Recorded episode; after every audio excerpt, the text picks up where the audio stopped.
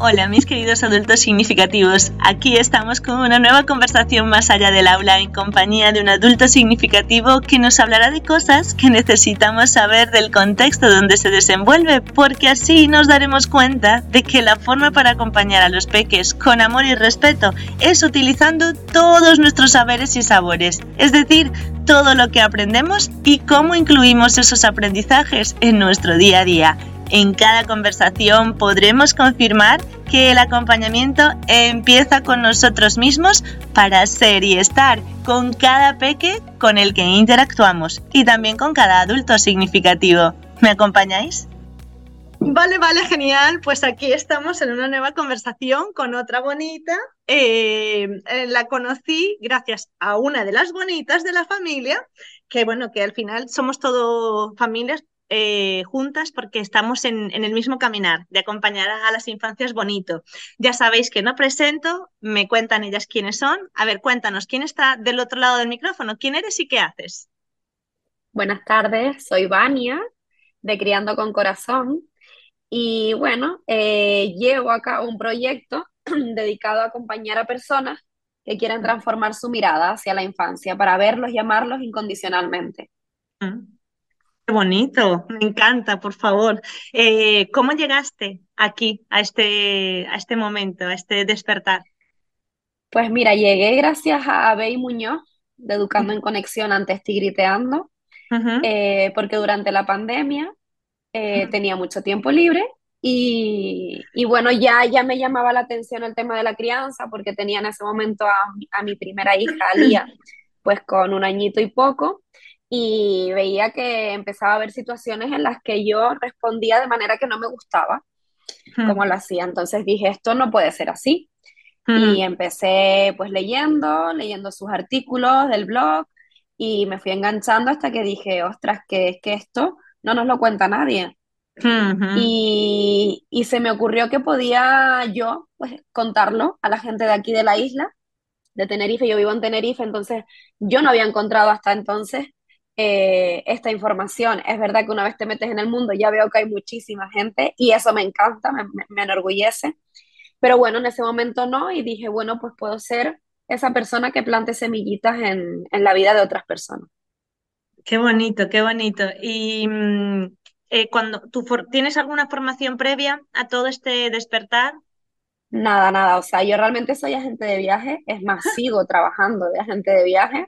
Mm. Es verdad que siempre he tenido muchísima curiosidad y muchísima inquietud por ayudar a los demás. Yo estuve a puntito de, empezar la carrera de psicología, mm. pero bueno, por, por, cosas de la vida, pues no, no fue. Y, y bueno, siempre he estado pues ligada al autoconocimiento, al ayudar a los demás, al voluntariado. Y mm. bueno, cuando la maternidad llegó a mi vida fue como un giro de 360, mm, no, de 180 grados. Y me revolucionó completamente y, bueno, es más, las personas que me conocen saben que soy un antes y un después. O sea, eh, fue un despertar de la conciencia y, me di cuenta de que, de que no quería tratar a, a los niños y a las niñas como se estaba haciendo. Y mm, una cosa que también he sentido yo, ¿no? Em, te fue sencillo, o sea, que las familias comprendieran que, no era un juicio, ¿no? Porque em, no sé si a ti te ha pasado, ¿no? Que cuando llegas y les cuentas, no, porque la idea es tratarlos con respeto y amor, te dicen, ¿me estás diciendo que yo no respeto y amo a mi hijo? ¿No? O sea, eh, no, te encontraste con ese choque, te fue sencillo hacerles ver que no era. Me sigue pasando, me sigue pasando. Eh, sigo trabajando en mí misma para encontrar la forma de comunicar lo que quiero comunicar ah. sin eh, que los demás lo perciban como un juicio. Además es algo que, que va intrínseco en mí y en mi carta alta. Entonces, bueno, trabajo día a día para, para tratar de ser más asertiva y mm. utilizar mucho más la comunicación no violenta para llegar a las familias de mejor manera. Pero sí, sí que igualmente pienso que cuando esas familias que en un principio se sienten juzgadas siguen conmigo, se dan cuenta de que ese juicio que creían que venía de mi parte viene simplemente de la suya, de su interior. Ellos mismos se están juzgando y, y eso en parte me alegra Hmm. porque significa que, en el fondo de su ser estaban siendo conscientes de que no estaban en coherencia. Entonces, bueno, es hmm. como, creo que es un proceso. Creo que parte de, de, eso empieza por sentir que los demás me están juzgando. Hmm. Y a partir de ahí, ya sea por querer darles en las narices o porque, o porque, bueno, crees que realmente hay algo en ti que no cuadra, que sigan investigando, que sigan acudiendo a talleres, que sigan leyendo, viendo vídeos y que sigan poniendo en práctica pues lo que van aprendiendo. Pues esto que has dicho, la palabra coherencia, creo que, que es lo que nos está ocurriendo ahora con las infancias. ¿Qué quiero decir con esto? Que las infancias que son tan puras vienen con un detector ¿no? de coherencia para mí.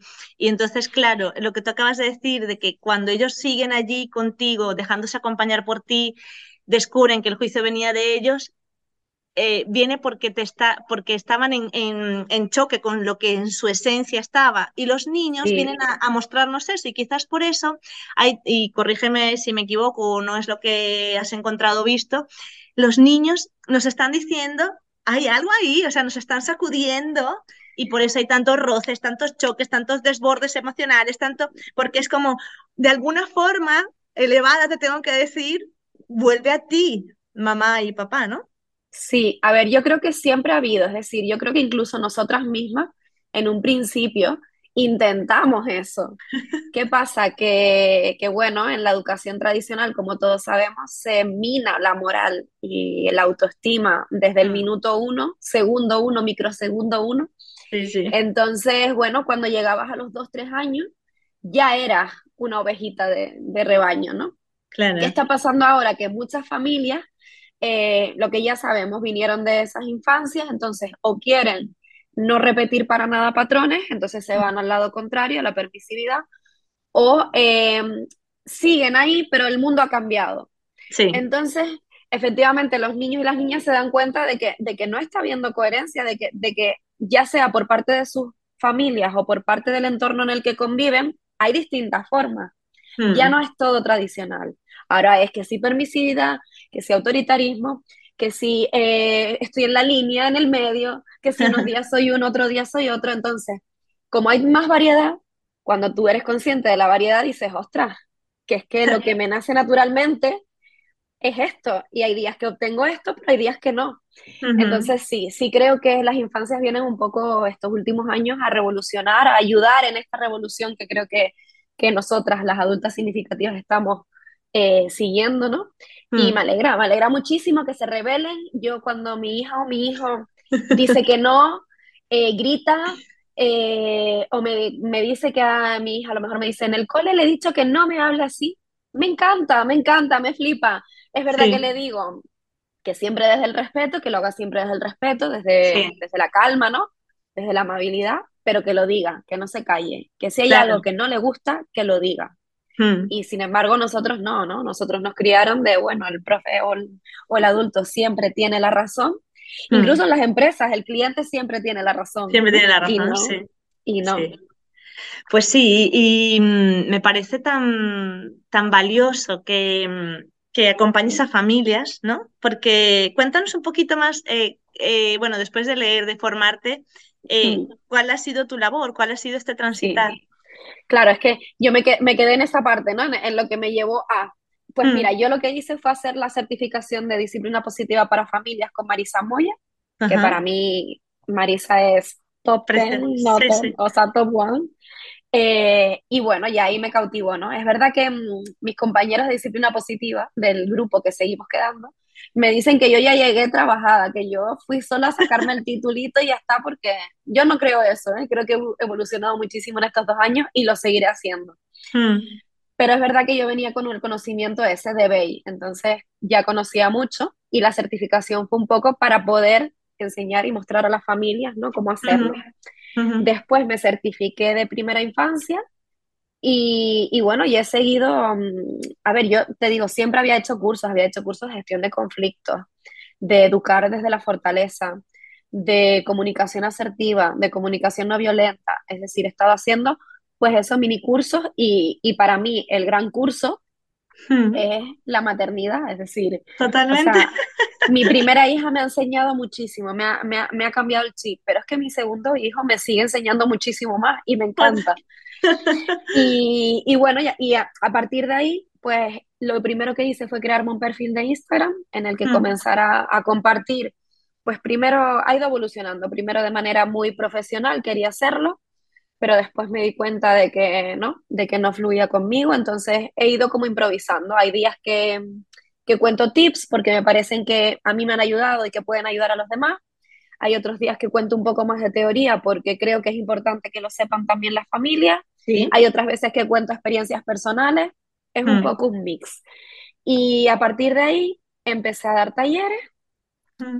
en centros de maternidad y crianza de la isla, eh, y bueno, y todo ha ido increciendo hasta que el año pasado formé junto con Mireia, la compañera con, de la que hacía referencia antes, formamos la tribu, la primera tribu de madres, que es un grupo de 10 mamás que nos reunimos mensualmente dos veces al mes, pues para trabajar distintos aspectos de la crianza y acompañarnos en el día a día.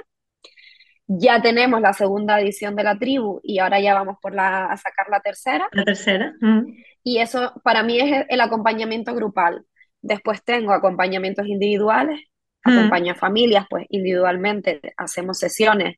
Eh, normalmente son seis meses, pero he tenido, no sé si la suerte o que lo hago bastante mal, pero las dos familias con las que empecé han seguido, han, o sea, han querido seguir, o sea que ya llevamos más de seis sesiones y ahora justo este mes empecé con dos familias nuevas. Hmm. Y, y, básicamente hago eso, o sea, talleres, difundo por Instagram y también en los talleres, eh, de donde me llaman, de ayuntamientos, de AMPA y el acompañamiento individualizado y grupal. Lo, el poco tiempo que tengo, porque como te decía, trabajo a tiempo parcial en una empresa para poder subsistir, para poder comer. sí. Y esta es mi, mi contribución, mi aportación al mundo. Pues sí, pues sí. Es que creo que todas las que estamos en este, en este caminar, de despertar la conciencia eh, nuestra y de otros, ¿no? Porque eh, no mm, que nadie se piense que estamos aquí iluminadas, aunque si vierais a Vani en este momento, ella tiene una luz por detrás que es natural, obviamente, pero parece iluminada. Me habla y yo digo, está iluminada esta mujer. Eh, que sí, que, realmente tienes que conectarte. estamos en este caminar eh, y, como nos sale de los poros, nos sale por los poros, es que dímelo si me equivoco, yo hago muchísimas cosas gratuitas, es decir, yo tengo un trabajo, mm. es verdad que es, que es cerca de la infancia y tal, es un comedor escolar para mantener, bueno, un fijo ingreso pero de resto es casi que me llamas, eh, que, te que quieres una hora, pues una hora, que te invito a un café y me cuentas y yo te puedo dar un poco de algo, de una visión diferente o un poco de eso, tembrar la semillita, que después tú investigues y hagas lo que quieras, pero es como como esas, ese, por eso creo que eres adulta significativa y por eso también estás aquí, porque eh, es la sensación que tengo, es como Sí, total, a ver, yo de la gente que me rodeo siempre les digo, ustedes propónganme que yo si puedo, lo hago. Hmm. Hay veces que no puedo, ¿no? Pero sí es verdad que yo trabajo mucho, a mí me encanta muchísimo el trueque, me flipa el hmm. trueque. Creo que en la sociedad actual, pues en muchas ocasiones no es, no es válido, pero en mí creo que sí. Entonces, yo hago muchísimos trueques. Tenemos mamás en la tribu que no nos pagan una aportación económica, sino que igual han hecho, pues ellas son especialistas en otras cosas y han hecho talleres para la tribu. O tengo una mamá que de la tribu, por ejemplo, que es fotógrafa, entonces hacemos como intercambios. Eh, después tengo otra mamá que nos deja su Zoom para poder hacer las charlas y, y a cambio está en la tribu. Es decir, eh, nosotros lo hacemos eh, de la manera que podemos más. Yo siempre a las familias les digo, a ver, yo tengo una aportación económica, porque mm. obviamente si, si no te conozco, si no sé qué me puedes aportar, pues lo principal es la, la generalidad que es el dinero. Pero si tú me vas a decir que no vas a coger mi servicio o, o mi acompañamiento porque no tienes dinero, mm. eh, o sea, directamente te voy a decir, dime qué puedes aportar. ¿Qué puedes hacer? Sí. ¿Qué mm. puedes hacer? Y si realmente no puedes hacer nada, no pasa nada, o sea, al final te voy a acompañar igual, igual no puedo dedicarte una hora y media todas las semanas porque necesito pues ingresar de alguna manera, pero sí que puedo acompañarte pues eso de manera informal. Yo tengo una mamá que ella me contactó por Instagram, eh, estaba interesada en unos acompañamientos, al final no pudo ser, y ella cada dos por tres habla conmigo, mira, es que me pasó esto, y yo le contesto por WhatsApp y tal. Obviamente hasta donde puedo llegar, ya no puedo trabajar más si no tenemos una continuidad, pero quiero decir que estoy abierta a todo, o sea, propongan, propónganme que yo les digo, si puedo, si cuadra, pues sí, si no buscamos la manera. A mí lo que me importa es que en la familia, la familia que esté interesada en realmente la transformación, en conectar, en, lograr ver a sus hijos de verdad, verlos y sentirlos y vivirlo, que lo haga. Sí, sí, sí. Si no me puedes pagar, pues mira, ya me pagarás y si no, la vida me lo va a pagar. La vida, la vida. qué bonito, es que me emociono porque realmente eh, es una es una filosofía de vida, esto que acabas de decir. Total. Porque eh, yo vengo de una familia que somos eh, siete miembros, lo que es el núcleo cercano, pero bueno, mis tíos, mis abuelos, tal. Y vengo de Venezuela y cuando llegamos aquí, recibimos lo que tú dices, ¿sabes? Siempre mis padres siempre fueron de te llevo, te traigo, eh, te acompaño. Eh, sí, como de generar comunidad y además de, imagínate, pues una compañera de trabajo que se quedó sin pasaje para ir en el bus, pues nada, pues yo te, te, te acerco. Mira, pero te dejo para la gasolina. No, no pasa nada, otro día tal.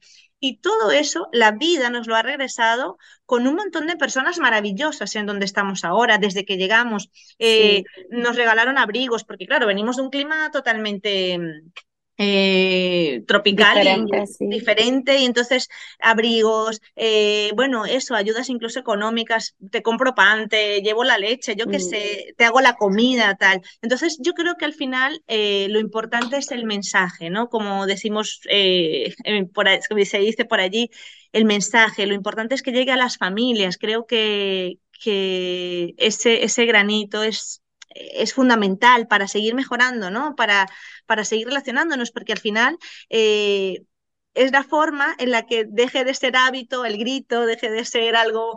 Eh, sí, además piensa que cada vez vivimos en una sociedad más individualista, o sea, yo hay una frase que siempre le escuché a mi madre, eh, sobre todo cuando yo era más mayor y cuando ya me planteaba tener hijos y tal, que era, eh, no entiendo cómo los hijos le, dejan a sus hijos a, los abuelos todo el tiempo, ¿no? Hmm. Dice, yo nunca jamás necesité a tu abuela. Yo me buscaba la vida, hacía lo que fuera para no tal. Y al principio yo le daba la razón y decía, ostras, pues claro, ¿no? Porque los hijos son tuyos y tal, y no sé qué. Pero después pensaba, hace no mucho, ¿no? Digo, ostras, qué sola tenía que sentirse para realmente pensar que era un estorbo pedir ayuda. Sí. Porque una cosa obviamente es que tú tengas hijos y te los críen otras personas, sean abuelos, sea el colegio, sea quien sea, ¿no? Hmm. Hombre, para eso pues replanteate un poco para que los has tenido, ¿no? Pero sí es verdad que criar en comunidad es lo más maravilloso que hay. O sea, yo el otro día tuve un, un problema en casa, se me inundó la cocina, el salón, y tenía que recoger a mi peque de la guardia y digo, ostras, ¿qué hago? Claro, primero llamé a mi marido, mi marido estaba trabajando, no podía salir, llamé a mi madre, mi madre mm. no podía porque tenía una cita justo eh, media hora después, y digo, ¿qué hago? Pues justo mm. estaba, estaba saliendo de casa para ir a buscarlo cuando digo, voy a llamar a una amiga que justo tiene a la niña en la guardia e igual se lo puede llevar. Pues sí, se lo llevó, lo cogió. Es verdad que es una amiga de confianza, que el niño se va muy tranquilo con ella. Se lo cogió, se lo llevó a merendar, se lo llevó de paseo y yo lo fui a buscar dos horas más tarde cuando ya tenía el problema resuelto. Eh, ¿Qué pasa? Que muchas familias no son capaces de hacer eso, pero ni en una situación grave, por así decirlo, como esta, en una emergencia, ni en el día a día. y yo muchas veces le digo a, mi, a, mis hijos y a los amigos, vengan, vengan a merendar a casa, vengan a jugar a los vecinos en verano. Oye, si estás tú en tu casa teletrabajando y cuidando a tu hija, y yo estoy en mi casa teletrabajando y cuidando a mi hija, ¿qué más da que unos días mi hija esté con la tuya y otros días la tuya con la mía? Si para nosotros va a ser más fácil. Sí, porque ellas se van a entretener a jugando juntas y nosotros vamos a poder teletrabajar más tranquilas. Sí, sí, o incluso, eh, oye, si estamos en la misma piscina, en la, ¿por qué vamos a ir por separado? Oye, un día la llevas tú, otro día yo. No sé, yo veo eso tan normal. Sí, sí, sí. Me cuesta entender lo contrario, ¿no? Pero es verdad que, que, no es lo habitual porque la gente no quiere molestar a los demás y, yo digo, pero si no es una molestia. Pero es que además aquí yo creo que juega otro, otro factor aparte de la molestia que nos han enseñado, eh, o por lo menos mm, eh, em, culturalmente creo que está muy establecido esto de eh, como el error, la equivocación o la debilidad, la vulnerabilidad, es algo que, que, es eh, un síntoma de debilidad y de poco éxito. Negativo. es mm. negativo. Entonces, claro, ¿cómo yo le voy a llamar a Vania y le voy a decir que, que no sé, que hoy me duele la cabeza y que si me puede, porque es lo que tú dices, ya la situación que tú planteas, pues mire, es que realmente tenías que recurrir a otra persona para que viniera tal. Pero imagínate una cosa tan simple como me duele la cabeza, de verdad, mucho, y, y no me siento con toda la energía y toda la fuerza para ir a buscar al peque. No, ¿cómo voy a llamar yo a Vania? Me va a decir la madre, porque claro, yo ante todo tengo que ir a por mi hijo. Así me duele la cabeza. Total. Y eso, y así más cosas. Yo cómo le voy a contar a Vania que, que, que, no sé, que estoy desbordada y que no me da para poner la lavadora y para... Entonces, claro. Muchas pues familias que vienen a mí me dicen, es que yo no, no quiero hacerte partícipe de mis problemas. y, y, digo, a ver, es que realmente los problemas dejan de ser problemas cuando los compartes sí, porque además eh, eh, está demostrado que van perdiendo peso a medida que lo vas contando. Totalmente. Yo he recibido una mala noticia esta semana y el cuerpo, por primera vez en la vida, mi mm. cuerpo, me pedía contarlo. Otras veces yo era de las que se callaba también. Yo siempre escuchaba todos los problemas de mis amigas porque se los sacaba, no porque me vinieran a contar. Y, y, los aguantaba, pero después los míos no, ¿no? Pero justo en esta ocasión he, sentido la necesidad de compartirlo, porque creo que cuando lo compartes, aparte de que el peso disminuye, el resto de personas, mejor o peor, porque es verdad que la escucha activa en esta sociedad pues no está como muy, muy evolucionada, pero, pero mejor o peor, te van a dar otros puntos de vista, te van a, a descargar un poco de tus pensamientos, te van a escuchar. Entonces, mm. quieras o no, te ayuda. Y, con la crianza es muy necesario, es muy necesario, sobre todo en la sociedad hoy en día, porque venimos, voy a hablar de madres, pero los padres también. También, sí. Mm, pero hablo de madres porque es la mayoría, ¿no? Pero eh, madres sobrecargadísimas, mucho, con una lista interminable de cosas por hacer, que esa lista no sé de quién, de dónde la han sacado y por qué no pueden eliminar tantas cosas que hay ahí que, que son... O delegar, o delegar. O delegar.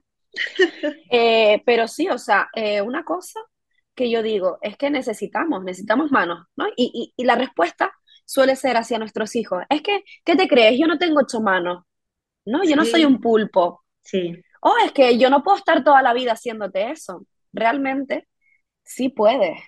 Lo que pasa, o sea, sí quieres, perdona, lo que pasa es que no puedes realmente. y entonces lo transmites como que tu hijo es una carga para ti. Y no mm. nos damos cuenta de que el mensaje que ellos están recibiendo de muchas familias inconscientemente es que son una carga. Totalmente. No que son algo maravilloso que hemos buscado, porque, bueno, puede haber casos que te hayas quedado embarazada por sorpresa, pero normalmente buscas a tu hijo. A tu hijo. Lo buscas y cuando lo encuentras le dices que es una carga. Sí, totalmente. Además que esto que has dicho me parece mm, súper importante atajarlo, ¿no? Porque eh, también se nos olvida que esas personitas, aparte de, generar, de generar el sentimiento de carga, se nos olvida que nos pueden acompañar, porque como tenemos el, tenemos el concepto eh, otra vez impuesto de eh, si eres padre, no sé por qué viene, cuando eres padre viene de, de, un lado el yunque de la culpa y del otro lado el yunque de lo tienes que hacer todo tú. Y, la autoexigencia, sí. sí. Y si tú no le enseñas y le das valores y le, y le dices mm, y, eres perfecto y haces todo bien, entonces el niño no va a salir bien. Y todo lo que el niño haga mal es culpa tuya. Es tu culpa, por eso la, otra mm. culpa, ¿no? Entonces se nos olvida que los peques nos pueden acompañar, que podemos verbalizar con ellos. Evidentemente, no te vas a poner ahí a contar, a hacer con él los números de la cuenta porque no te da, ¿no? Pero sí, que le puedes decir, cariño, tengo una preocupación, estoy mm. incómoda. Respecto a esto, te voy a contar dos, dos, anécdotas. Mira, mm. una me pasó con mi hija. Mm. Eh, ¿Cuántos años tiene? Perdón. Cinco. Lía acaba de cumplir cinco. Y justo hace dos días, Luca cumplió dos. Entonces era su cumple y yo me propuse hacer la tarta. Mm. Eh, pues nada, yo no soy muy buena repostera, pero quería intentarlo. Entonces, bueno, estaba hablando con mi hija diciéndole, bueno, pues esta tarde vamos a hacer la tarta de yuca y tal, a ver cómo va a quedar, porque bueno, tú sabes que a mí no se me da muy bien y tal. y de repente mi hija me dice, mami, si lo visualizas, te va a salir bien. Y dice, y si, dice, y si no, salga como salga, al menos lo has hecho tú, Luca va a estar orgulloso de ti. Mira, no sé si yo, no sé si, yo la miré, no sabía si llorar, si abrazarla, si darle un beso, hice todo a la vez. Todo, todo a la Dios mío. Y por otra parte hice, y me di besitos a mí misma, porque digo, ostras, oye, yo no sé si es solo por mí, pero el mensaje de que el error no es nada negativo, de mm. que las cosas cuando las visualizas está calando. Está calando. Y, el otro mensaje, la otra anécdota que te quería contar, bueno, lías que me enseñan em, constantemente.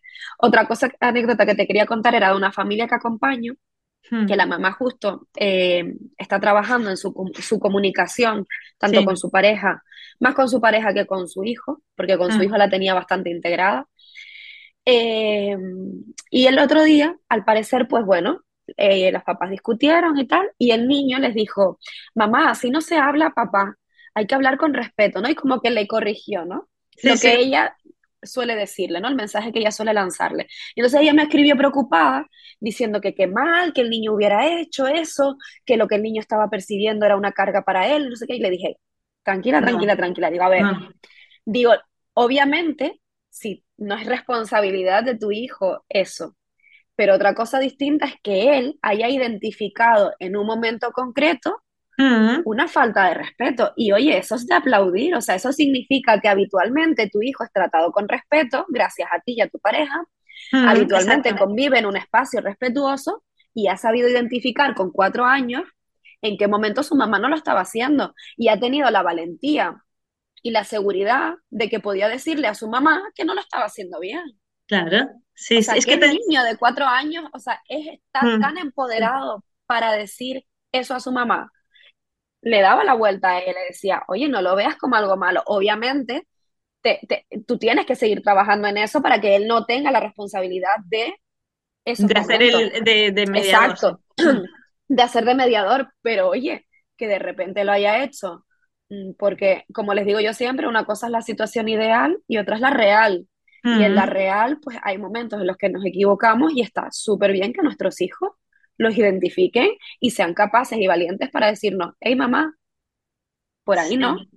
Es que además, eh, fíjate lo que tú dices, estamos tan eh, con la mirada tan revuelta y miramos solo el error, que yo lo que he visto en esta situación es claramente que ese niño en esa familia, independientemente de, cómo sea su comunicación, me refiero de que ellos, mm. ella sienta que tiene que trabajar, ese niño se siente seguro para comunicar cómo se siente y además, eh, como él se ha sentido siempre respetado por sus padres, siente que puede respetar, o sea, que el que él manifieste su sentir no, los está, respetado, sí. Eh, no, los, no los está respetando y está mm. manifestando. Además, está mostrando que lo que tú dices, que allí normalmente mm, hay armonía, bueno, hay, una buen, hay un buen trato y sabe identificar rápidamente cuando no hay un buen trato. O sea, que decir, no es que o sea, lo que, lo que a lo mejor la madre sentía, como es lo, en donde tiene el foco, pues que se comunique los gritos, que no sé qué, qué tal. Sí, pero si ese niño no viera un buen trato, un amor, un respeto, seguramente no podría haber identificado ese momento puntual, ¿no? O sea, quiero decir... Y, además que podemos hablar con sinceridad. Mira, yo el otro día le decía a Lía, porque yo recibí muchas veces un mensaje que era que no llorara. Ay, sí. Y, bueno, Lía eh, llora. Suelo decir que llora mucho, pero porque para mí es mucho, pero llora. Llora. ante situaciones, muchas situaciones. Entonces, eh, hay veces que me pilla bien, que me pilla con la jarra vacía, que me pilla integradita. Y, y, bueno, y, y, valido y respondo y tal. Y hay otras veces que me pilla desintegrada, desequilibrada, con la jarra llena y le puedo decir, ay, chicas, que estás todo el día llorando. O le hmm. digo, ay, no llores por eso, ¿no? Hmm. Entonces, cuando me pasa, yo ahora últimamente defiendo mucho la idea de, la de reparar, ¿no? Porque de reparar. He, visto que hay, pues eso, demasiada exigencia a la perfección.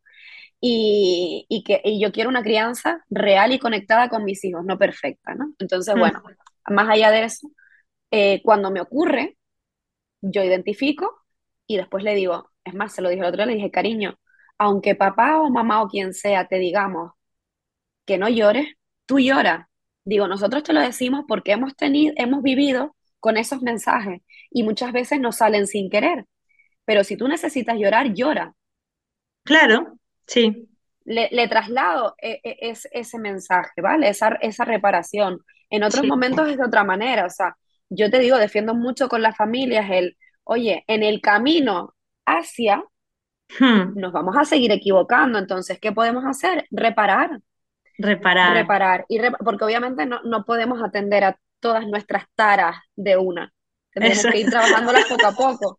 Entonces, entonces, mientras vamos trabajando una, nos va saliendo la otra. Pues vamos reparando esa. Y así, y así va. Es, de eso se trata la crianza. Y de involucrarlos a ellos. O sea, la crianza horizontal de verdad es involucrarlos a ellos, no ponerle la responsabilidad de, de, mis, de mis taras, de mis taras, de mis traumas. Simplemente hacerle partícipe que mamá no es perfecta, que mamá y papá tienen cosas que tienen que trabajar, que tienen que mejorar y que por desgracia o por suerte ella está alrededor nuestro. Entonces, en algunos momentos va a sufrir esas taras y en otros momentos va a tener la suerte de que lo que ya me haya trabajado, disfrutarlo también. Claro. ¿No? Entonces... Eh, es que además em, eso es una de las cosas que no nos enseñaron, ¿no? A, verbalizar, a manifestar nuestro sentir, porque lo que tú dices, no llores, eh, bueno, estate bien, eh, qué va a decir la gente, ¿no? Eh, ahora mismo estamos fuera de la casa, en casa mejor hablamos. Entonces, mm. a nuestras... Esas son cosas de mayores, son cosas adultas. Esa frase a mí me rebateaba muchísimo. Muchísimo, muchísimo. Y claro, y, y además que si te fijas, con la velocidad con la que vamos, también vamos en contradicción con todo, con, realmente con lo que les decimos, porque les decimos, sí, ya eres mayor, venga, vístete, haz las cosas tú solo, tal, y de repente le decimos, ay, no, no hagas eso, no puedes, quédate aquí, hazme caso. Entonces es como, el niño, o sea, tolea, que como aquí se, o sea, se vuelve loco, porque es como, me estás diciendo que, que soy mayor con tres años, ¿no? Porque esto lo dice muchísimo cuando ya van al colegio, tal. Ya eres mayor, ya tienes que hacer las cosas solo y de repente, hazme caso, y quédate quieto. Entonces, ¿pero soy mayor o me quedo quieto? ¿Te hago caso? ¿No? ¿Sabes? Entonces. Sí, sí, total. Que, al final es. Eh, eh, porque muchos piensan que. Eh, bueno, quizás lo puedes contar tú. ¿Cuál es ese punto intermedio, ¿no? De, de, de no. De no ser permisivos absolutos ni tampoco autoritarios absolutos. ¿Cuál crees tú que pudiera... Para mí, es el punto en el que yo estoy cubriendo mi necesidad al mismo tiempo que estoy cubriendo la suya. Y hay que diferenciar, que eso lo recalco muchísimo en mis asesorías y acompañamientos, la diferencia entre necesidad y deseo. Mm, Porque una cosa es lo que yo necesito y otra cosa es lo que yo quiero. Entonces yo tengo como una fórmula que necesidad frente a necesidad gana la más primaria, es decir, la más fisiológica, ¿no? La que necesitamos lo primerito. Sí. Después ya de ahí para arriba. Eh, frente a necesidad frente a deseo, obviamente gana la necesidad. Sí, ajá. Y luego, eh, deseo versus deseo, pues si se pueden los dos, genial, y si no, el que se pueda en ese momento y se trata de conseguir el otro. Es decir, al final eh, se trata de cada situación ir viendo ese equilibrio entre, bueno, yo, tengo yo tengo este límite, este límite no se puede pasar porque si no afectaría tu salud o afectaría tu seguridad si no afecta ninguna de esas dos cosas, me tendría que replantear que, para qué estoy poniendo ese límite. Ese límite. Porque entonces ya me estoy pasando probablemente de un lado, ¿no? Que no suele ser el autoritarismo. Y cuando hay totalmente eh, falta de límites, lo que yo observo es muchos acuerdos, muchas negociaciones, ¿no? El otro día me decía una mamá, es que yo negocio con mi hija, pero claro, es que ella no acata lo que, lo que ha acordado. Y yo decía, bueno, ¿y, y, y, que, cuántos añitos tiene, no? Porque no, hice dos años, digo, digo, bueno, digo, claro, es que en una, negociación con dos años, pues es que no tiene lógica. No, no, tiene. nada lógica, entonces tú ahí estás tendiendo a la permisividad y tienes tú que ser la adulta responsable que decida. Y entonces me dicen, pero es que entonces caigo en el autoritarismo. Digo, no, porque tú vas a decidir respetándola y cubriendo sus necesidades. No vas a decidir y respetándola, o sea, faltándole el respeto y cubriendo tus necesidades como mamá y obviándolas de ella. Claro, sí, pero tenemos que decidir. Lo que pasa es que hay mucha confusión entre, claro, si decido yo es autoritarismo, no. No. Al contrario, o sea, tienes que ver la situación porque si tú, si tú permites o alientas a que tu hijo con dos años decida, le estás dando un poder que no sabe manejar. O sea, yo lo comparo como cuando, cuando a Harry Potter le dieron su primera varita, que hmm. empezó a hacer así y lanzar, porque no sabía manejar la varita. Claro, efectivamente. No puedes darle una varita mágica, o no puedes darle la solución, o no puedes darle el poder de decisión sin antes haber practicado. Y aunque hayas practicado, sin tú asumir tu parte de responsabilidad, que es la del adulto. Uy, es que acabas de decir la clave, la práctica. Tiene, o sea, no es lo mismo el poder de decisión, o sea, darle ese poder de decidir a un niño de dos años que a uno de 14. Claro, tú desde los dos, a los dos le puedes dar situaciones en las que él, o sea, le puedes acompañar en situaciones donde la decisión sea solo del de, niño, que tiene dos años, ¿no? Pero eh, para que llegue realmente a concientizar qué es eh, lo que tú acabas de decir, la necesidad, el deseo, qué es lo, prioritario, que no va a afectar a mi salud. Tiene que practicar. Tiene que practicar y para eso tiene que mm. equivocarse, pero no le vas a poner a decidir, bueno, pues mira, vamos a, ¿voy al trabajo o no voy al trabajo, cariño? ¿A ti qué te parece? Porque claro, no, pero mira, justo con cosas más del día a día. Eh, con el tema de, de las pantallas, mira, yo justo el otro día nosotros teníamos un acuerdo en casa y hace dos días lo cambiamos. ¿Por qué lo cambiamos? Porque las circunstancias cambiaron. En su momento cuando lo hicimos, eh, Lía, eh, decidimos entre todos, ella tenía dos añitos y pico, decidimos entre todos, ella lo que hizo fue votar, pero realmente decidimos el papá y yo. Eh, lo que pasa que ella participó en la toma de decisiones, vio como el papá y yo debatíamos cuántas mm. horas era razonable, escuchó los motivos y eso se le fue quedando. Decidimos que tres horas a la semana tendría de, televisión. Bueno, primero eran dos, después pasaron a tres. ¿Qué pasa? Que en, ella va acogida temprana en el cole y este año tiene una persona, eh, un acompañante en la acogida temprana, pues que está muy dormido por las mañanas y entonces les pone la televisión. Claro, yo llevaba ya un par de semanas que pensaba, jolín, es que entre las tres horas que en casa, más lo que ve en el cole, o sea, es que está viendo muchísima pantalla. Está viendo primero más de lo que recomienda la OMS y segundo no lo que recomienda la OMS, más de lo que yo quiero, de lo que yo creo que necesita. Entonces lo hablé con el papá y tal y me dijo, no, pues ostras, es verdad, porque también abrimos un poco la mano a que los viernes por la noche hacemos cenas temáticas en casa, cada viernes es de un país distinto y entonces vemos un documental de ese país. Claro. ¿Sabes? Y, y, y bueno, y entonces ya los viernes por la noche veo otra media horita el fin de semana, claro, para nosotros descansar a mediodía cuando estamos en casa y tal, pues vemos una peli en familia, claro, no le vamos a decir, no, tú ya no puedes verla, la vemos todos juntos. Pero claro, al final empiezas a sumar, sumar, sumar y son muchas horas. Entonces yo hablé con ella. y, y, aquí es el ejemplo práctico de lo que tú dices, de, creo yo, de cuál es el, equilibrio entre la amabilidad y la firmeza, ¿no? Yo hablé con ella. Eh, Lía está pasando esto, hemos sumado todas las horas que estás viendo de televisión eh, ya en el cole y aquí, es mucha cantidad, tenemos que ajustarlo. Como yo voy a tratar de hacerlo, pero no puedo decidir lo que pasa en el cole, mm. tendré que decidir, o sea, tendré que ajustarme a mi parcelita de poder, que es la de casa. Entonces vamos a reducir las horas en casa. ¿Qué te parece? Bueno, claro, ella primero resistencia, ¿no? Y decía, oh, pero es que entonces no voy a ver lo que yo quiero porque en el cole me ponen solo lo que ellos quieren y tal y no sé qué.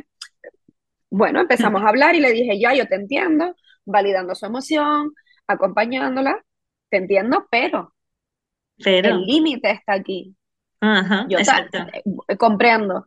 Vamos a hacer todo lo posible, mamá va a hablar en el cole a ver por qué o para qué te están poniendo la televisión, si es porque no tienen otros recursos, si no tienen otros recursos voy a buscar, llevo cuentos, llevo juegos de mesa, llevo cosas para que puedan, en definitiva, actuar en las dos parcelas, ¿no? Hmm. Pero bueno, ella estuvo de acuerdo al final, lo entendió y me preguntó muchas veces qué, qué decía la OMS y cuántas horas eran, mami, entonces empezaba a sumar. Ah, vale, sí, pues es que sí estoy viendo más. Y claro, yo le decía, es que mi amor, yo tengo que ser responsable. Y yo tengo que ser responsable también. Digo, claro, tú tienes que ser responsable de ti misma y yo como tu mamá tengo que ser responsable de ti también. ¿Y quién tiene que ser responsable primero? Y bueno, ella, un debate magnífico. Hoy eh, fue a contar sus tickets porque ella lo tiene con tickets y dice, mm, ya no me quedan tickets. Entonces me dice, mami, ¿puedo ver la tele? Porque es que hoy no vi la tele en el cole. Digo, y yo siempre cuando ella me pregunta si puedo ver la tele, siempre le digo lo mismo, ¿tienes tickets? Derivo en los tickets, que es lo que hemos acordado. Y me dice, no, no tengo. Digo, claro, cariño, es que te acuerdas que habíamos hecho el cambio y tal, y no sé qué. Y en un principio se puso a llorar. Yo me entraron unas ganitas de decir, bueno, un capitulito, porque no me gusta verla llorar y entiendo que, que, que es injusto para ella, ¿no? Pero dije, no, Vania, porque es que el límite está aquí. ¿Qué puedo hacer? Acompañar su emoción. Mm, la acompañé, la validé, le dije que lo entendía, que lo que podíamos hacer la semana que viene era administrar mejor los tickets para que a lo largo de la semana pudiéramos verla un poquito todos los días, porque mm. ella a lo mejor esta semana pues vio mucho la en los primeros días de la semana y ahora ya no tenía, claro. y así. ¿No? Pero digo, eh, no podemos ceder cuando el límite que estamos marcando es por su salud. Mm, Oye, a mí me da igual si ve la tele el martes o el miércoles, entonces, ¿por qué le voy a decir que no el martes? Como a veces el papá le dice, pero mm, tú tienes tickets y a lo mejor ella le dice que sí, sí, pero mira a ver si vas a gastar todos hoy, que después no va, él empieza con esas cosas de que yo a veces le digo, pero a ti qué más te da si son tus sus tickets. Ahí ya caeríamos en el autoritarismo hmm. y habríamos caído en la permisividad si le decimos, bueno, venga, puedes verlo, como no visto hoy en el cole, puedes verlo. Entonces el equilibrio creo que está en mantener ese límite cuando es por salud o por seguridad y acompañar su emoción. Hmm. Además, qué bonito esto que has dicho, porque mm, una de las, mm, volvemos al, inicio casi de, esta conversación, al final el límite para que tú como adulto no te pases ni a la permisividad ni al autoritarismo, tienes que tener claro cuáles son tus límites, lo que tú acabas de decir, Vania. O sea, yo como mamá de acuerdo a mi conocimiento, a, también a mi nivel de cansancio, a las horas que dedico en el trabajo, a las horas que llego a casa, pues creo que entre semana no se ve la tele porque no voy a estar con la misma paciencia, imagínate, ¿no? Por ejemplo, no voy a estar con la misma paciencia, con la misma tranquilidad para, para decirle que no vea más tele, tal. Entonces, mira, pues entre semana no, no, no me, no me, no me o sea, no voy a gestionar esto. Entonces, el límite es este. Pero claro, para eso necesitamos espacio y tiempo, ¿no? Entre, eh, o sea, yo como adulto, ¿no? y sobre todo reflexión, momentos de reflexión, porque a mí cuando las familias me dicen, ay, es que tú lo haces tan fácil, digo, no, no es fácil. No es fácil. No es nada fácil, porque yo a lo mejor para poder haber llegado a esto, he tenido que pasar muchas noches reflexionando sobre todo lo que he hecho ese día. O sea, yo me he pasado, te puedo decir, uno o dos años cada noche pensando, a ver, hoy, ¿qué cosas le he dicho a Lía? ¿Qué cosas le he dicho a Luca? Uy, esto creo que no lo he hecho bien, aquí creo que me he pasado, aquí creo que tal. Entonces, esas ideas van madurando en ti hasta que vas integrando realmente dónde está tu equilibrio, porque mi equilibrio no va a ser el mismo que el tuyo. No, ni nunca va a ser el centro no, nunca va a ser eh, como, por eso yo no me gusta mucho lo de los tips y lo de los tal, porque es que depende, o sea. Depende, sí. Igual para ti, el equilibrio está en una hora a la semana de televisión y perfecto. Para mí mm. están tres y perfecto también, porque lo que cubre cada familia, mm. o sea, yo, y esto lo aprendí también con Bey, y Bey a mí me enseñaba mucho sin saberlo ella, creo. y es que, y es que eh, las horas de televisión no es lo, no es lo más importante, es qué desplazas para ver la televisión. Efectivamente, sí. Porque, y, y, como hablamos de pantallas, hablamos de otras cosas, de comida no saludable, por ejemplo. Sí. Eh, o sea, ¿qué estás desplazando? Porque si tú estás cubriendo sus necesidades de salud con la comida saludable y estás cubriendo sus necesidades de salud con ejercicio físico, aire libre, eh, creatividad, juego libre, etcétera, da igual las horas que Obviamente, obviamente, si, si cubres todo eso, no te van a quedar muchas horas libres para ver la televisión. Exacto. O si cubres todo eso, no te van a quedar muchos momentos para poder comer de manera no saludable, ¿no? Pero ahí está el foco, no en solo puede comer una vez a la semana, o solo puede comer 10 gramos de azúcar, o solo puede ver un capítulo al día. Es que además, eh, además lo que tú lo que volvemos a lo del yunque, ¿no? De la culpa y del peso, sobre todo. lo que tú decías, o sea, yo no sé lo que van a hacer los adultos que están allí en el, en el colegio. Por eso también estas conversaciones, ojalá se hagan, se sientan significativos y comprendan, ¿no? Que, que, que, para ellos también les toca. Yo que trabajo en un comedor, pues a veces también. Ojalá estuvieras en el comedor de mi hija. Ay, ojalá, pero bueno, hay tantas cosas que cambiar desde arriba que bueno, que ahí vamos. Pero bueno, esa es, esa es una de las cosas que, que con las que quiero trabajar en tres y sabores, formar al personal de comedor, porque creo que es un espacio muy abandonado.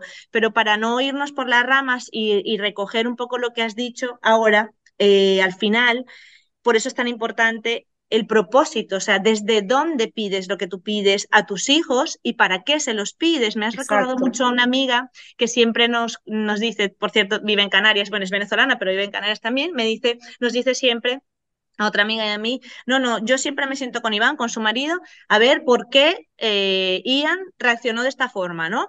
Eh, ¿Qué hicimos nosotros? ¿Cuál fue lo que, lo que tú dices? Mucha reflexión después del día. ¿Qué, o sea, ¿qué hizo que nos desbordáramos nosotros a lo mejor? Porque a lo mejor el niño simplemente, bueno, pues yo qué sé, hecho un grito o lo que sea, o, eh, pero el que se desbordó fuiste tú, o a lo mejor le diste muchas chuches. ¿Qué estabas intentando cubrir ahí? ¿No estuviste en todo el día con él y entonces le traes un chocolate gigante para cubrir ese momento que no estuvo? ¿Sabes? O sea, y toda esa reflexión al final es el propósito, desde dónde quieres hacerlo para tu hijo, por qué haces eh, lo que haces. Sí, para qué haces lo que haces, o sea, mm. ¿qué objetivo tienes? Y, desde, y, y, qué te ha llevado a hacer eso? Entonces, cuando tú empiezas a reflexionar eso de tus situaciones diarias, te das cuenta de que el 80, 90% de las reacciones que tenemos vienen de nuestras infancias, de nuestros problemas, de nuestros traumas, de nuestras taras, y van hacia objetivos que nos marca la sociedad, no mm. que realmente queremos, porque realmente, mira, mi hija se saca los mocos, se come los mocos, yo lo odio, lo odio, lo odio. O sea, al principio le decía, necesitas un pañuelo, necesitas un pañuelo, necesitas un pañuelo, para intentar ser respetuosa y no decirle que no hiciera eso, pero bueno, proporcionarle tal. Ahora he optado, mira, ahora ya la veo comerse el moco y yo la miro y vacilo con ella y le digo, ¿estaba rico? Y, a lo mejor ella me dice, pues a mí me gusta y digo, ay, cariño, algún día entenderás que no te van a gustar los mocos.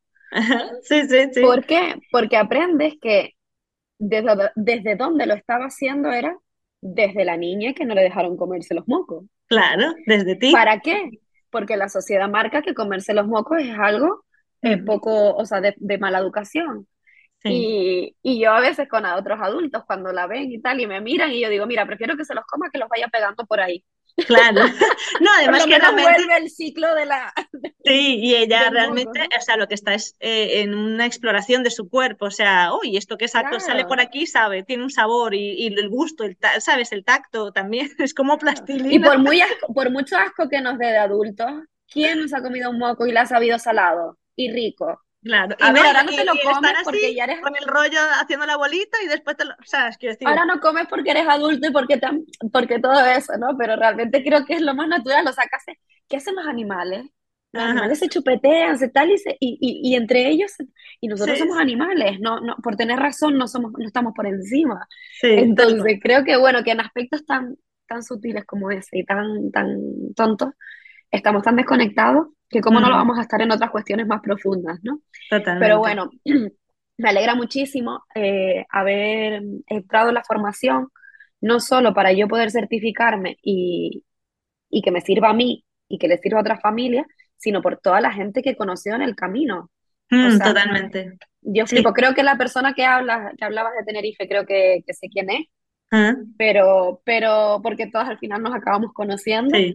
Ah. Y si no, me encantaría conocerla, porque te digo que yo cada vez que conozco a alguien que mm, practica, y lo pongo entre comillas porque no me gusta decir practica, sino que vive en el ah, respeto, que vive en, el amor incondicional, yo lo uno a mi club y digo, venga, vente para acá, que algo podremos hacer en algún momento, y si no, un café, un parque o lo que sea, pero Totalmente. no quiero perder tu contacto. Así es, así es. Eh, bueno, Vania, seguiríamos hablando infinitamente. mirando la hora, digo, uy. Sí, pero eh, antes de despedirnos, eh, ¿qué, ¿cuál sería tu regalo? ¿Qué, ¿Qué, qué, querrías decirle a estas familias, a estos adultos significativos que nos escuchan y que a lo mejor dicen, bueno, estas son unas piradas, esto yo no lo puedo hacer, yo no soy capaz, que se sienten como bloqueados y dicen, yo por ahí no voy a pasar? ¿Qué les regalarías, qué les dirías? Lo primero que les diría es que se perdonen. que se perdonen por todo lo que creen que no pueden hacer, por todo lo que creen que están haciendo mal y por todos esos objetivos que se están poniendo que no, no tienen ningún fundamento para mi gusto. Y lo segundo sería que miren a sus hijos, pero que los miren a los ojos, que los miren cuando salen del cole, mm, que los escuchen, que se agachen a su altura, que les observen, que, mira, el otro día fueron los carnavales aquí, hmm. en Tenerife, que son muy famosos. Y fuimos a los carnavales y estábamos bailando en mitad de un montón de gente. Claro, yo mido unos 60, soy bajita, pero soy adulta. Y mido como la mayoría de los adultos. Entonces mi hija estaba eh, abajo y me decía todo el rato, coge, que la cogiera, que la cogiera. Que Para arriba, sí. Claro, y yo decía, ay, Lías, que me duele la espalda, hay días que tú pesas ya muchos, que no te puedo coger, el papá también, tal, hasta que de repente me tuve que agachar para coger algo de comida que teníamos en la mochila, y claro, miré para arriba y dije, ostras. Es que no se ve nada. Es que no se ve nada, solo veo culos. solo veo culos. Claro. Entonces, miré la pobre no estaba viendo el carnaval. y le dije, ven cariño que te cojo. y entonces después se lo dije al padre y le dije, cariño, es que no ve nada. Es que no ve nada, no está viendo nada. Entonces, para ella no es nada divertido estar moviéndose entre culos, porque eran directamente culos. Sí, sí, totalmente. No es divertido. ¿Que mm. tenemos que fastidiarnos? Pues tenemos dos opciones. O nos fastidiamos y, nos turnamos y la cogemos en brazos, o nos apartamos y vamos a un lugar donde ella pueda. También tenga, claro. Sí, sí. O sea, tenemos que buscar una alternativa, una menos satisfactoria para nosotros. Lo que hicimos fue durante un tiempito, estuvimos turnándolas hasta que ya nuestras espaldas dijeron basta y nos salimos. Pero lo que no podemos hacer es, no, yo no te voy a coger porque tú pesas, no, no, no, tú ya eres grande, no, no, no, tú ya tienes que bailar sola, porque es que no tenía ningún sentido. Pero claro, yo que más o menos soy consciente, no lo vi hasta que no me agaché. Claro, sí, Entonces, que esas personas se pidan perdón cuando no son capaces de ver esos momentos mm. y cuando son capaces de hacerlo, eh, que se animen a seguir, que se mm. animen a decir, oye, pues mira, busco opciones creativas. Es que también es todo como muy enlazado, porque para buscar opciones creativas tienes que tener el botón de la creatividad en on, y entonces tienes que tener el de la obediencia en off. Y entonces, mm, y tienes que tener con... la, curiosidad también. Claro, entonces, bueno, es un, es un proceso. Entonces, lo primero que les diría es eso, que se agachen, que los miren, hmm. que pasen el mayor tiempo que puedan con ellos, que los tengan el mayor tiempo posible en brazos, que jueguen tirados en el suelo el mayor tiempo posible, que los abracen, que los besen, que, los miren en definitiva. Sí, que los disfruten y que, que los disfruten. Que, los disfruten y lo que acabas de decir también es muy bonito y me ha recordado otra amiga también, un día a la vez, o sea, valora este avance, aunque sea pequeño que has hecho, lo que tú dices, si nosotras que somos conscientes que estamos allí en el caminar, igualmente se nos pasa, si a ti a tu marido se os ha pasado, pues a cualquiera se le puede pasar. Todos no tenemos los mismos días iguales. Y otra cosa que dijiste un poco antes de ir viendo cada día que las familias, cuando dijiste las familias, dije, lo voy a mencionar, que hay familias que siguen contigo en las asesorías más allá de las seis sesiones. ¿Pero por qué? Porque realmente somos seres vitales en movimiento y cambio y, la vida sigue avanzando y, a lo mejor eh, te necesita mucho más tiempo, no solo para integrarlo, sino porque también es bueno que te acompañen y porque la vida cambia. O sea, lo que tú acabas de decir, pues mira, pues antes eran tres horas y ahora son cuatro, ahora son dos, son una, no puede ser siempre lo mismo. Por eso los tips no tienen ninguna cabida en esta en este No, a mí hay una mamá que es la primera que acompañé que me dice, es que para mí la cita mensual contigo mm. es como el refresh. Dice, yo mm. lo que hago, ella se certificó también de disciplina positiva. Sí, sí, Y ella me dice, es como que, que tú me, dice, tú me das la visión de mi vida desde fuera, desde la disciplina positiva, pero me la das. Dice, yo no soy capaz todavía de llegar a eso. Claro. Dice, y, pero sin embargo el otro día ya le pregunté yo misma, le dije, ¿qué has aprendido? Y entonces empezó a decirme, dice, ostras, pues sí que he recorrido. Y ahora hemos cambiado el acompañamiento y lo que vamos a hacer es especialización, es decir, cada mes vamos a tratar un tema distinto, autoestima, límites, no sé qué, ¿no? Para ir profundizando. Pero, pero sí, o sea, las familias se, se pierden en el quiero y no puedo en vez de en el que estoy pudiendo. a poder, a seguir por aquí. Claro, claro. y, que se perdonen, que se perdonen mucho porque tenemos cuando ya eres consciente o un poquito consciente, la culpa se sobrevuela mucho más. Hmm. Porque por lo menos a mí me sigue pasando que en algunos momentos, épocas en los que estoy un poco más off, como digo yo, y entonces me sale más mis automatismos, me culpo mucho en un principio, ¿no? Yo sé que después, o sea, a lo mejor ahora la culpa me dura una hora o dos horas, y después ya reflexiono y, voy bien. Pero claro, yo pienso en esas familias que la culpa le, dura días y los paraliza y dicen mm. esto no funciona y vuelven, ¿sabes? Eso es lo que, mm. esa desmotivación creo que, que, que, perdonándonos Llegamos conseguimos. Mira, mañana es otro día. Sí, Así es, así es, así es. Vania, muchas gracias por este ratito. Ha sido un placer y, nada, después os dejo todos los datos de Vania para que os dejéis acompañar por ella, que, es una persona preciosa y pues ya veis, o sea, es natural, es la, es la verdad, es esto, no es solo, eh, no es impostado, ella también lo vive y lo transita y seguro que os va a hacer una gran compañía. Gracias, Vania, de verdad. Gracias a ti por invitarme. Y a vosotros, gracias también por estar allí. Nos escuchamos el próximo miércoles en una nueva conversación más allá del aula. Un abrazo. Si te gustó este episodio y crees que puede aportar a otros, compártelo. Nos escuchamos cada miércoles para reflexionar en conversaciones más allá del aula junto a otros adultos significativos.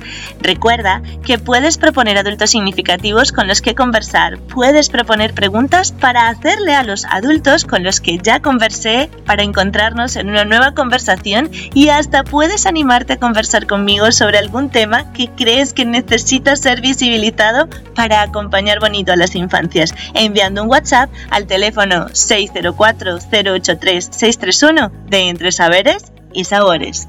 Hasta el próximo miércoles.